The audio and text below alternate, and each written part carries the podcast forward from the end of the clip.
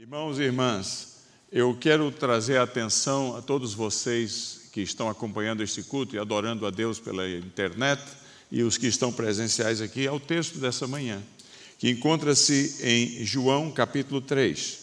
É muito conhecido, é um dos textos mós, assim, que todos conhecem na, na igreja, é o versículo 14 até o verso 16 do capítulo 3 de João, que diz assim: e do modo porque Moisés levantou a serpente no deserto.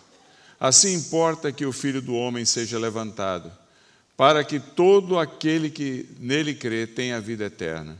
Porque Deus amou ao mundo de tal maneira que deu o seu Filho unigênito para que todo aquele que nele crê não pereça, mas tenha a vida eterna. Amém. Observe que esse texto nos reporta a experiência de Levítico 21. E Levítico 21 é muito interessante, porque em Levítico 21 o que estava a acontecer é, era uma praga, era um coronavírus daqueles dias. Uma situação terrível, porque o povo de Israel estava murmurando demais, murmurou contra Deus, murmurou contra Moisés, eles não estavam mais contentes no meio do deserto de não morrer de fome, Deus provia o maná. Eles queriam a, a, as comidas do Egito. Eles estavam dizendo: já passou o tempo demais e a gente não chegou no que você falou que a gente haveria de chegar na terra prometida. E naquele contexto, Deus levanta uma situação que trouxe grande tensão para o povo daquela época, foi, foi a, a, a permissão divina da manifestação de serpentes abrasivas, como a Bíblia diz. E muita gente começou a morrer. Israel havia esquecido dos favores de Deus ao, ao, ao seu respeito. Deus caminhando com eles por 40 anos no deserto. E no meio daquela praga terrível, onde muita gente estava a morrer, Israel, o povo de Israel, uma vez mais clama a Deus e clama a Moisés. Tudo que é fonte possível, dizendo: nos ajude, interceda junto ao Pai para que, uh, para que a gente escape disso, porque nossos parentes estão morrendo, a situação está calamitosa. E Deus deu uma, uma instrução estranha a Moisés. Deus disse: construa, faça uma serpente. E coloque essa serpente bem alto. E todo aquele que for picado por uma serpente real ali e olhar para aquela serpente será curado.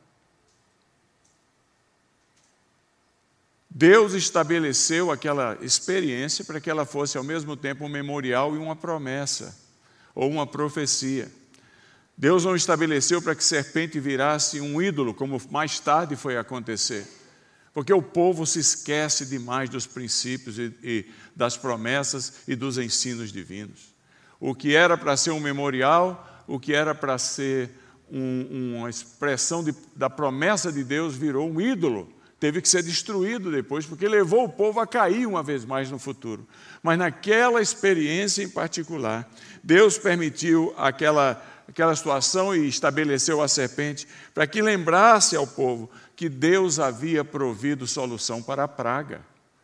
E para que lembrasse ao povo que havia uma promessa no futuro, como diz o texto que a gente leu hoje aqui, que ah, ah, como a serpente estava levantando-se ali, a imagem dela, para que todo que olhasse na serpente fosse curado, assim também um dia o Filho de Deus seria levantado e todo aquele que olhasse para ele encontraria cura da praga, da peste do pecado e da morte.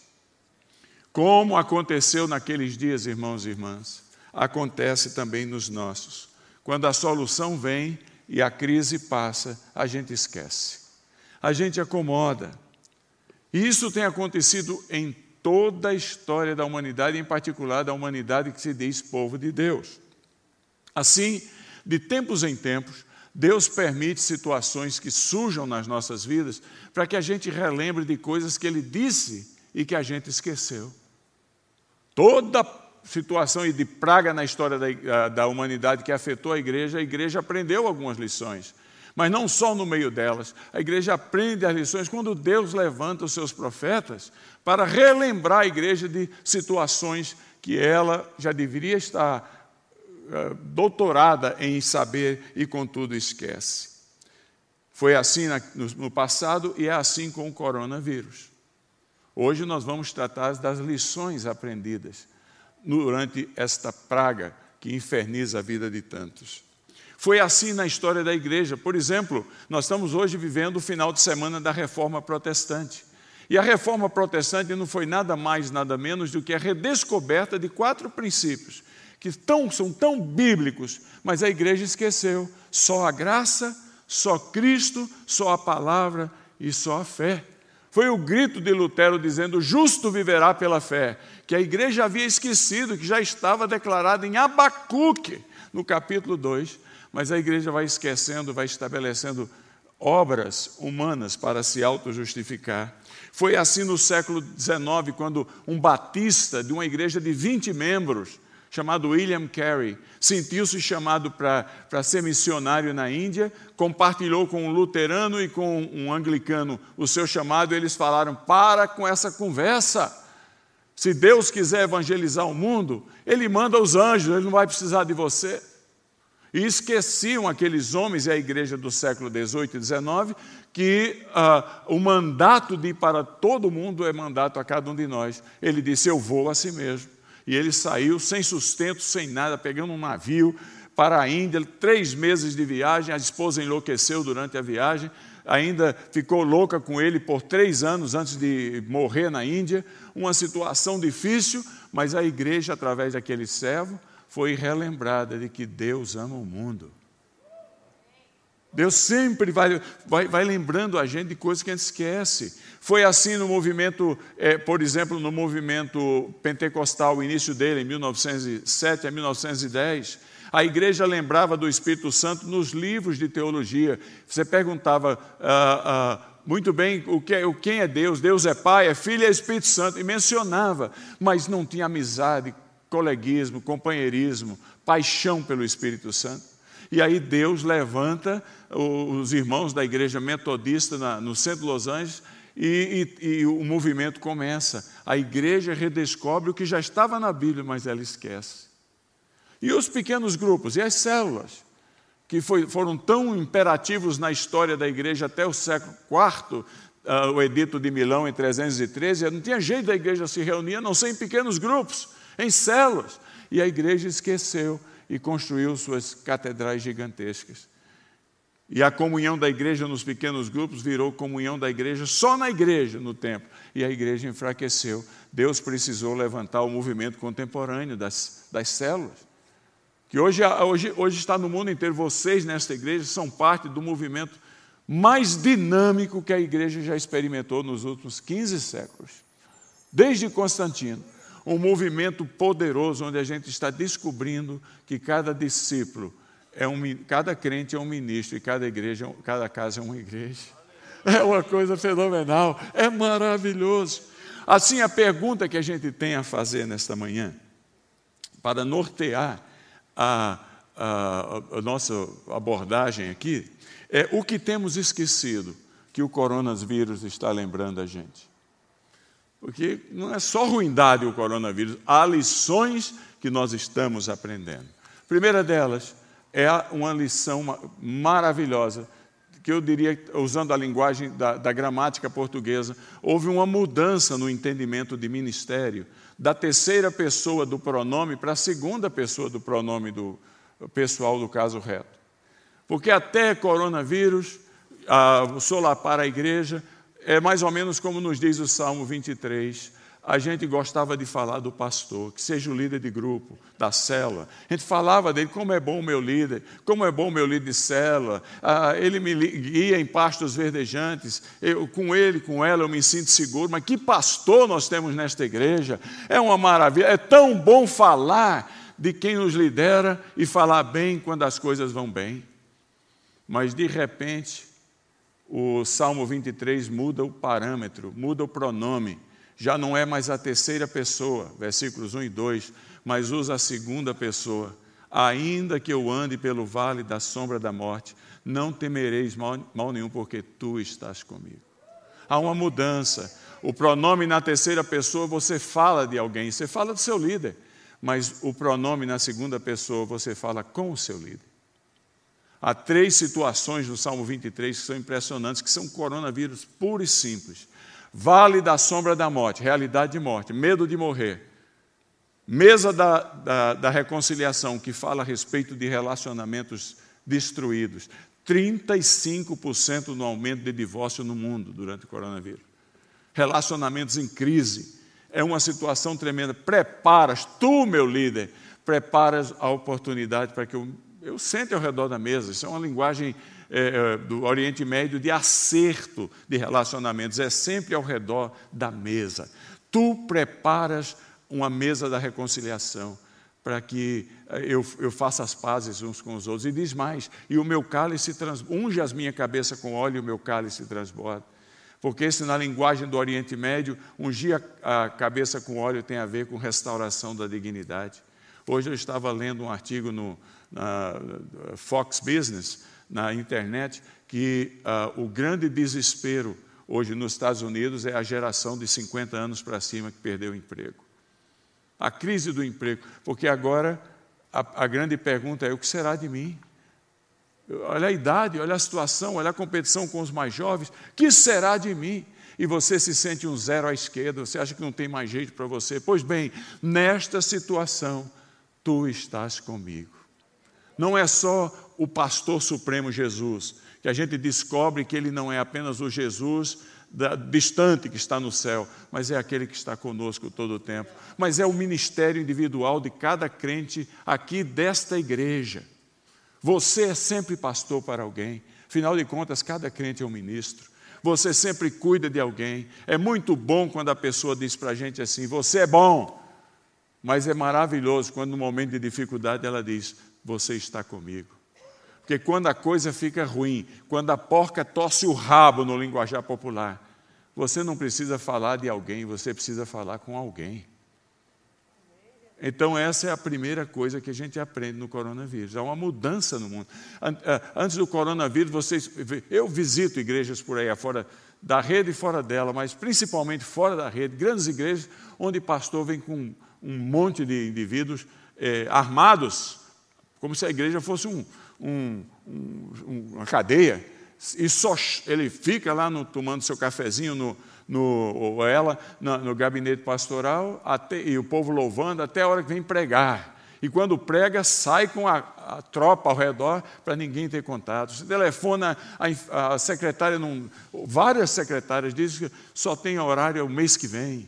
E, e nunca está próximo, nunca está próximo. Ah, como se a igreja ficasse precisando de um ensinador mor. A igreja precisa de um pastor, somos ovelhas. E o pastor, durante os momentos de dificuldade, é quem vai adiante. Elas ouvem a voz e o seguem.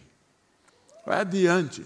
Olha, quando os, as pessoas no Oriente Médio, uh, muçulmanos beduínos no Emirados, foram apresentados a esse texto do Salmo 23, a pergunta que fazia é: descreva o que você entende por esse pastor. E quando eles leram, ainda que eu ande no vale da sombra da morte, tu estás comigo, eles falaram: esse é um bom pastor. E aí o meu amigo uh, missionário anglicano que escreveu o livro perguntou: esse cara não conhecia Cristo, conhecia a Bíblia, coisa nenhuma. Perguntaram: por que é o bom pastor? Ele falou: porque vale da sombra da morte, nós temos aqui no deserto muitos, porque quando dá aquela chuva tremenda, há um, uma, uma, enxurrada e are, arenito né, vai levando areia e formam paredões com sombras. E quando a ovelha vai passando, o lobo devorador está por ali, ou outro animal predador, está ali para atacar a ovelha. E elas, elas, ela, os bons pastores vão adiante, por isso ouvem a voz e seguem, no vale da sombra da morte. E, e prevenir que a ovelha seja destruída. E aqueles beduínos falaram o seguinte: esse é um bom pastor, porque o bom pastor nunca leva a igreja por caminhos que ele não tem andado antes. Ele carregou sobre si todas as nossas dores. Todas. Todas. Todas. Então, irmãos e irmãs, primeira lição da pandemia. A pandemia está levando a cada um de nós a usar o tu ao invés do ele ou ela, a sermos próximos uns dos outros, a cuidarmos uns dos outros. Você é pastor de alguém ou pastora de alguém, porque no nosso movimento, cada discípulo é um ministro. E o sacerdócio é universal para todos os crentes. Louvado seja o nome do Senhor. Segunda coisa que aconteceu e está acontecendo nessa pandemia é que a gente tem que lembrar, não pode esquecer, é que de repente a igreja descobriu-se a igreja de Atos 1:8.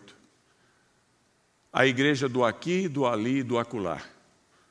Usando a nossa língua portuguesa, vamos dizer que aí foi a igreja que descobriu uma mudança de advérbio, advérbio de lugar. Porque muitas igrejas no mundo, até a, a chegada do Covid, eram igrejas de Jerusalém apenas.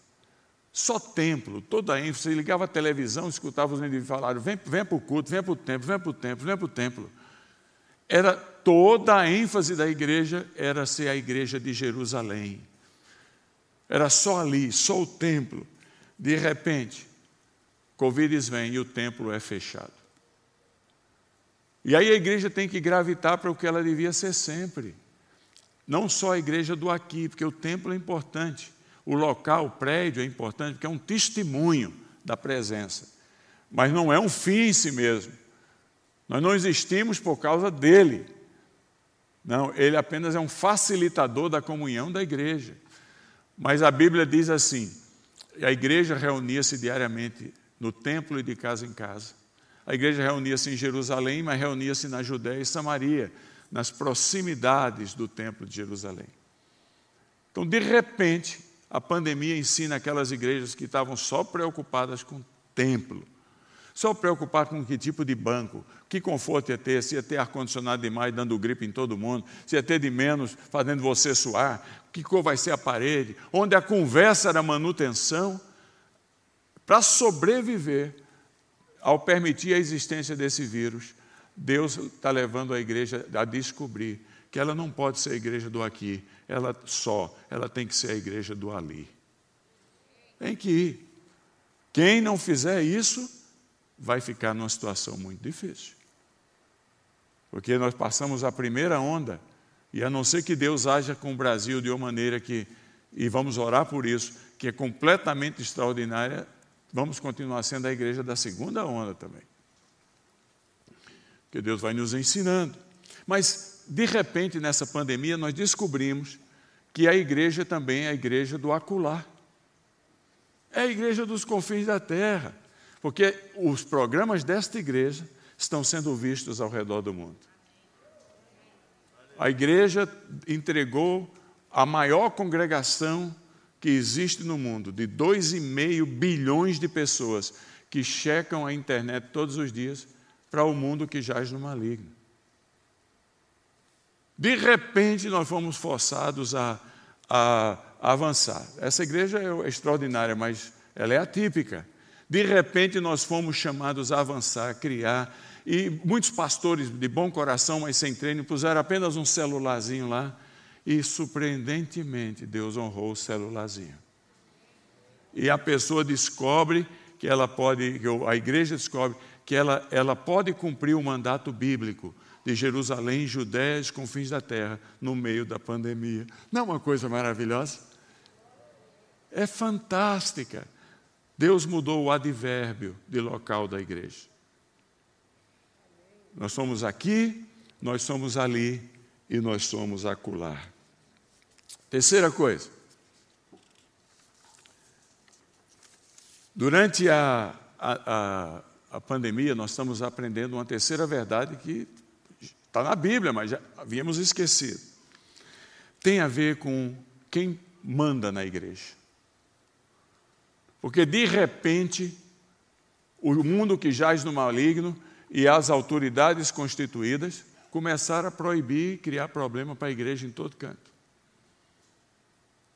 Então a igreja foi forçada a voltar ao estudo da Bíblia e descobrir uma mudança na preposição.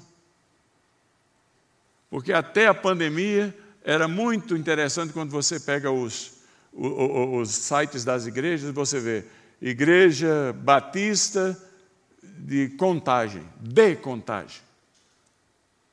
A pandemia está forçando a gente a relembrar uma coisa que a gente esqueceu. Nós não somos de ninguém, só de Deus.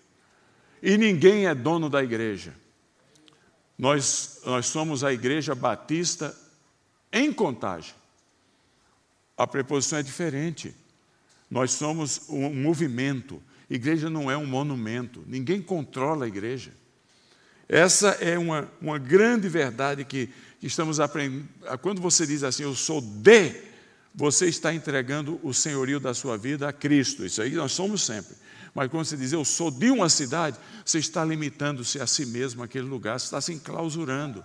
E você está limitando a sua visão missionária, porque você está dizendo: esse é o meu campo missionário.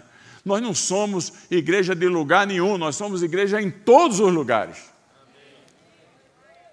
Nós somos um povo em movimento.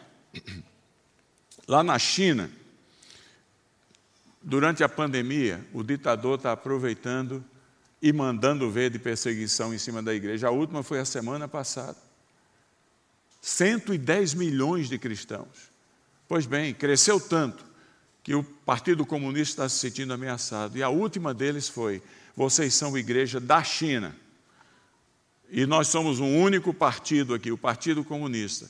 Nenhuma igreja pode abrir a Bíblia mais no culto sem ter nas suas primeiras páginas o Manifesto Comunista. A nova tradução da Bíblia que vai sair, vai ter a Bíblia, texto nosso, mas vai ter o capítulo do Manifesto Comunista ateu dentro da Bíblia.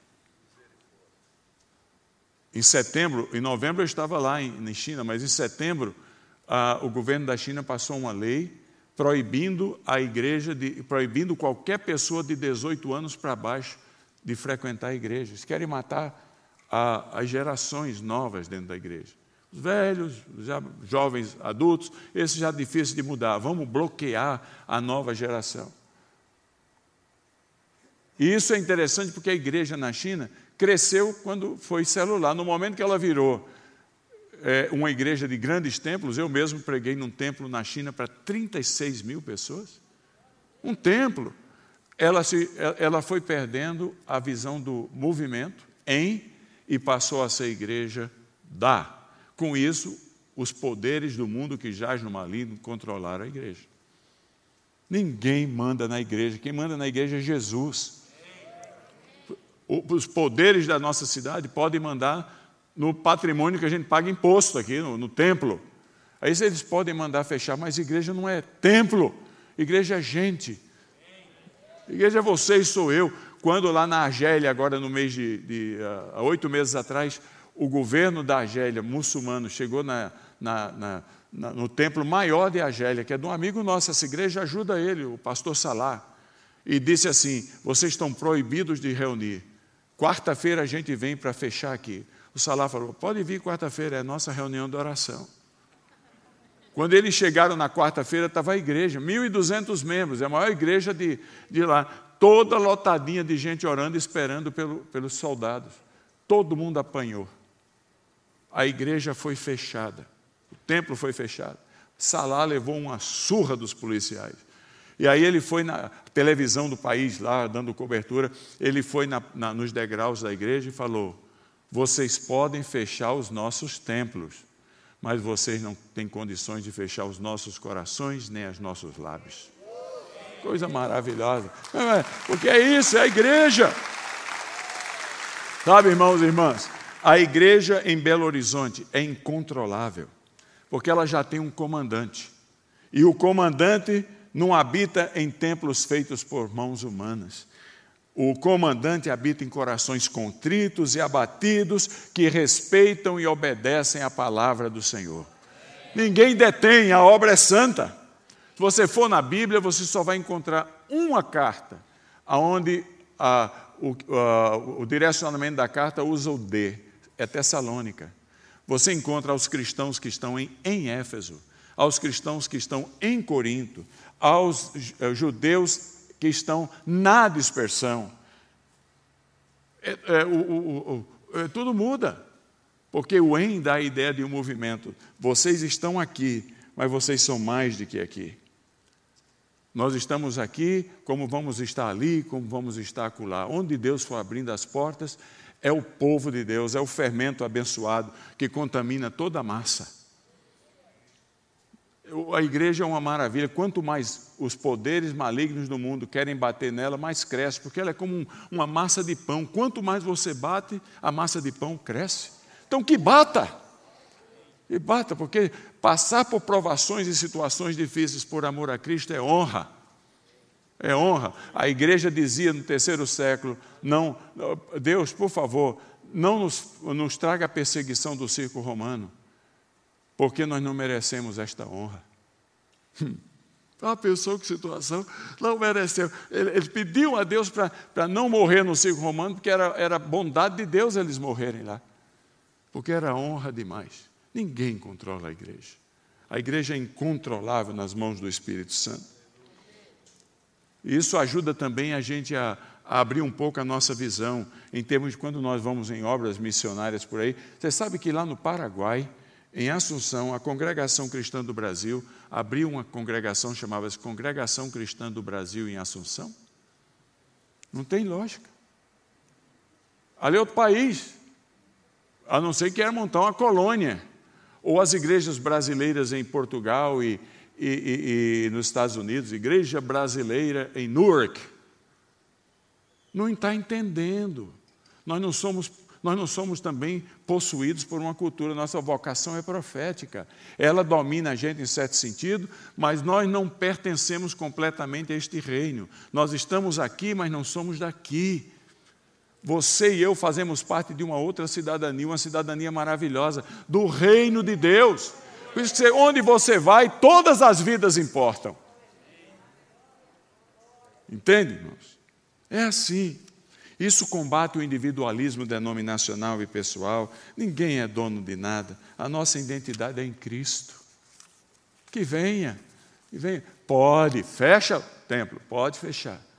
Mas meu coração você não fecha. Minha boca você não fecha. Meu entusiasmo você não fecha. Quando você fechar meu templo, você aumenta a minha fé. Então venha, fecha, porque eu estou doido para crescer na fé. É assim que funciona. Concluindo, a pandemia, pandemia, ensinou a gente a mudar um adjetivo para definir quem somos. Porque Atos capítulo 1, versículo 1, por exemplo, diz assim: escreveu o primeiro livro, ó Teófilo, isso é Lucas escrevendo, primeiro livro foi o Evangelho, segundo Atos, um é a história de Cristo e a redenção, o outro é a história da igreja missionária no mundo, e ele diz assim: é, falando a respeito das coisas que Jesus começou a fazer ensinar. A igreja foi transferindo paulatinamente a sua responsabilidade de discipuladora, missionária, porque a missão da igreja, a missão da igreja não é abrir orfanato, não é abrir hospital, não é fazer campanha política por valores maiores. Todas essas coisas você pode fazer o que você quiser fazer. Mas no final do ano, em tudo que você começar, você não pode fazer a pergunta se pagou as contas, se o que eu comecei a fazer é, continua o programa caminhando. Se torna iníquo até essa pergunta. No final do ano, quando você mede o sucesso, não é o que você realizou, mas é quantos discípulos foram feitos. A gente joga a isca de todos os lados no que for preciso, mas a gente mede o sucesso por quantos se converteram e passaram a seguir Jesus Cristo. Então pode até ter o chazinho das velhinhas da terceira idade. Não tem problema nenhum. Mas no final do ano, quando as velhinhas forem falar do relatório delas, elas não podem só dizer que tomaram 12 chás mensais durante o ano. Mas elas têm que dizer, através dos chás mensais, nós conseguimos novas discípulas. É assim, porque nós vivemos para continuar a obra que Jesus começou a fazer e ensinar, a obra de fazer discípulos. Mas a igreja foi esquecendo que é mais fácil pagar alguém. É mais fácil criar um comitê missionário e você fica apenas dando um cheque. Não. A pandemia nos fez povo missionário de Deus uma vez mais. Porque campo missionário, e é o nosso adjetivo, você é povo missionário. A pandemia, ela, ela ensinou a gente que o nosso campo missionário é onde a fé encontra a não fé essa linha de atração. Eu não, não chamo de linha divisão, porque, divisória, porque senão é, exclusivo, é excludente. é a linha de atração. Quando você sair hoje daqui e for almoçar com aqueles seus parentes não, não crentes ainda, ali, ali você é a Bíblia para aquelas pessoas, você é a revista e atualizada. ele não conhece Bíblia, mas conhece você, a Bíblia andante. Tem jeito. Então, aliás, nós podíamos até fazer você em casa e todos nós aqui fazer um exercício. Você vai apresentar-se a si mesmo. Você vai dizer, eu sou, aí você diz o seu nome, e você vai dizer, versão revista e atualizada. Vamos lá? Vamos lá? Eu sou Elias, versão. Pronto, pronto. Você é povo missionário de Deus. Você está aqui, você está ali, está lá, não importa. Como você é a igreja, você é o povo missionário de Deus. A gente às vezes pensa que nossa obrigação é produzir 100, 60 e 30 por um. Se puder, bênção. Mas o que você não pode fazer é passar a vida em branco. Você tem que ter a alegria maravilhosa de João, de dizer: não tenho maior prazer do que este, de ver meu filhinho, meu discípulo andando na verdade. Um crente que não produz o fruto entristece a si mesmo, a sua vocação e a Deus. Porque ele, ele, nós todos temos os nossos campos missionários em nossos relacionamentos. Então a pandemia mudou o adjetivo. Igreja missionária já não é um grupo de eleitos para uma assembleia para serem um comitê missionário, nem uma conta bancária no, e uma, uma parte do orçamento da igreja que você manda um cheque. É, se for preciso. Mas a igreja missionária, que é o nosso adjetivo, é você e eu, na linha de atração para tornar Cristo conhecido. Irmãos, qual é o propósito divino em nos relembrar estas verdades que havíamos esquecido? Voltamos ao texto. Assim, diz o texto, no capítulo 3, verso 14 a 16: Assim como Moisés levantou a serpente no deserto, assim importa que o filho do homem seja levantado para que todo o que nele crê tenha a vida eterna. Porque Deus amou o mundo de tal maneira que deu o seu Filho unigênito, para que todo aquele que nele crê não pereça, mas tenha a vida eterna. Qual é o propósito de Deus em nos relembrar esses fatos? É abençoar-nos por causa do seu amor, para que nós abençoemos os outros e os convidamos, convidemos a crer em Jesus Cristo. Amigo e amiga que está milhares, dezenas de milhares estão seguindo pela internet. Deus amou você. A pandemia e o cuidado que você está recebendo de irmãos e irmãs em Cristo, cuidando de você, é a expressão do amor de Deus.